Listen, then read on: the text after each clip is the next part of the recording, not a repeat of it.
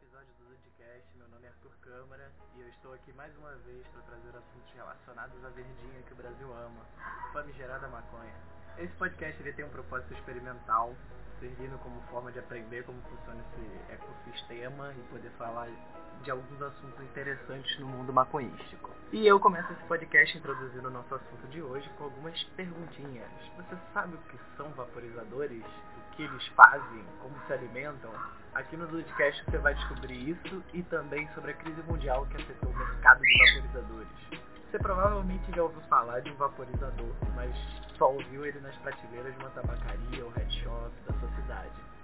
Isso se dá porque os vapes eles são produtos caros e até pouco tempo muito pouco difundidos no Brasil, além de que eles precisam ter um aspecto seguro para que você não seja pego sem querer vaporizando na praia. E eu particularmente só conheci os vaporizadores quando eu comecei a assistir canais no YouTube que indicavam os modelos com bom custo-benefício no mercado e demorei pelo menos um ano separando uma grana para conseguir o meu, né?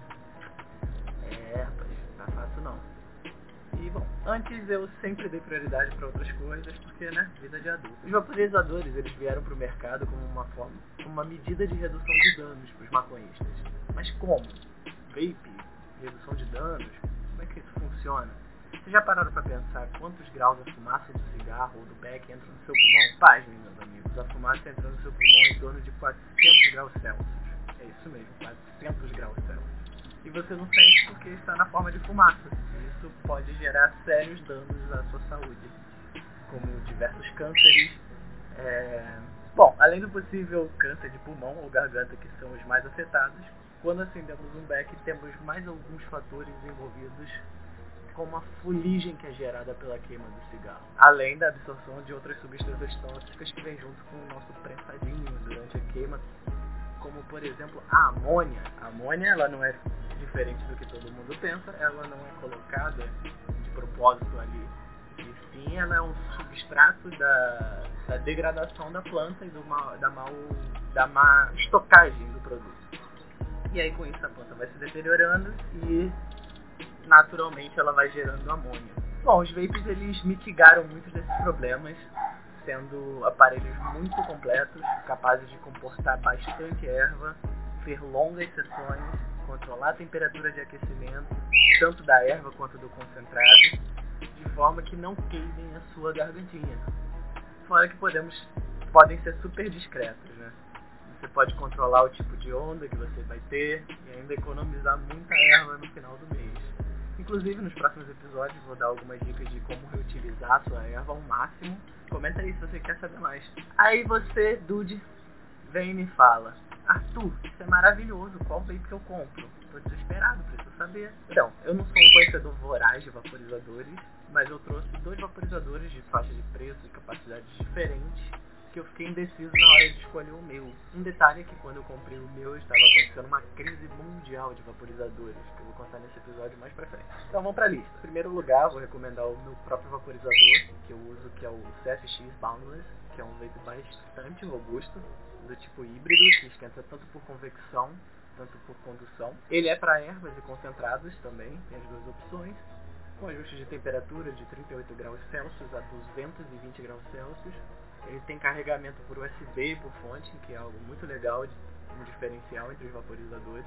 É, você pode carregar tanto no seu PC quanto numa tomada que esteja próxima de você. E ele tem a função também de autodesligar, para você não chapar e deixar o vape queimando igual chapinha. E o melhor, não deixa quase nenhum cheiro, nem aquela pala do olho quase soltando laser de tão vermelho. Bom, em segundo vem o vaporizador GPen Elite Pro, que tem a sua versão Pro com mais funções, mas é um vape com formato bastante ergonômico discreto e com visual bonito, com temperaturas de 93 a 220 graus Celsius. Ele tem aquecimento também híbrido e tem um preço bem bacana comparado com o CFX Boundless. Enquanto eu estava tentando comprar o meu vape, né, eu busquei por várias lojas na minha cidade e nenhuma tinha estoque de vapes, assim, zero. Só vapes com custo mais baixo e poucas funções. Achei aquilo estranho e comecei a pesquisar nas lojas online, né. E, bom, não achava em lugar nenhum, nenhum lugar tinha estoque eu achei mais estranho ainda. Eu falei, como assim não tem? Então eu vou procurar no mercado internacional. E aí eu fui fundo procurar por sites como Amazon, eBay, que sempre tem de tudo. E eu fiquei com a pulga na cabeça e não entendi o que estava acontecendo, então eu fui procurar entender, é, buscando insights em inglês mesmo, para saber o que estava acontecendo com os vaporizadores. Por que, que acabou? Por que, que sumiu? Será que parou de fabricar? Então eu descobri que estava havendo uma crise mundial de vapes. No final, acabei achando no Mercado Livre um vendedor que tinha um preço bacana e um dos poucos que estavam vendendo, já utilizado, e eu comprei, né? Bom, aposto que enquanto você estava ouvindo essas dicas, já estava no Google pesquisando esses vapes para poder comprar e até encontrou eles facilmente, mas viu que os estoques nas lojas estão meio que acabados, né? Talvez não para o G-Tem, porque ele é um vape bastante popular aqui no Brasil, mas isso é devido ao nosso tema principal, a crise mundial de vaporizadores que vem acontecendo um pouco mais de tempo antes da pandemia. E agora os fabricantes de vapes voltaram a se estabilizar. O que, que foi isso? Bom, o período da pandemia foi difícil para os maconhistas porque primeiro os dealers sumiram, a erva ficou escassa e quando eles apareciam era com preço já inflacionado e pela lógica, então, é fácil de entender que os fabricantes não conseguiam vender por causa da dificuldade em se conseguir erva, certo? Errado. Bom, nos países onde a erva é legalizada, os vapes se popularizaram rapidamente e ganharam a atenção dos maconhistas preocupados em cuidarem da sua saúde. E de testar também os vapes que eram novidade.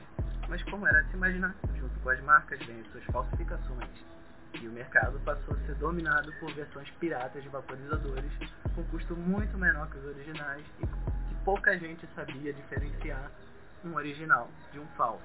E o número de falsificações cresceu exorbitantemente.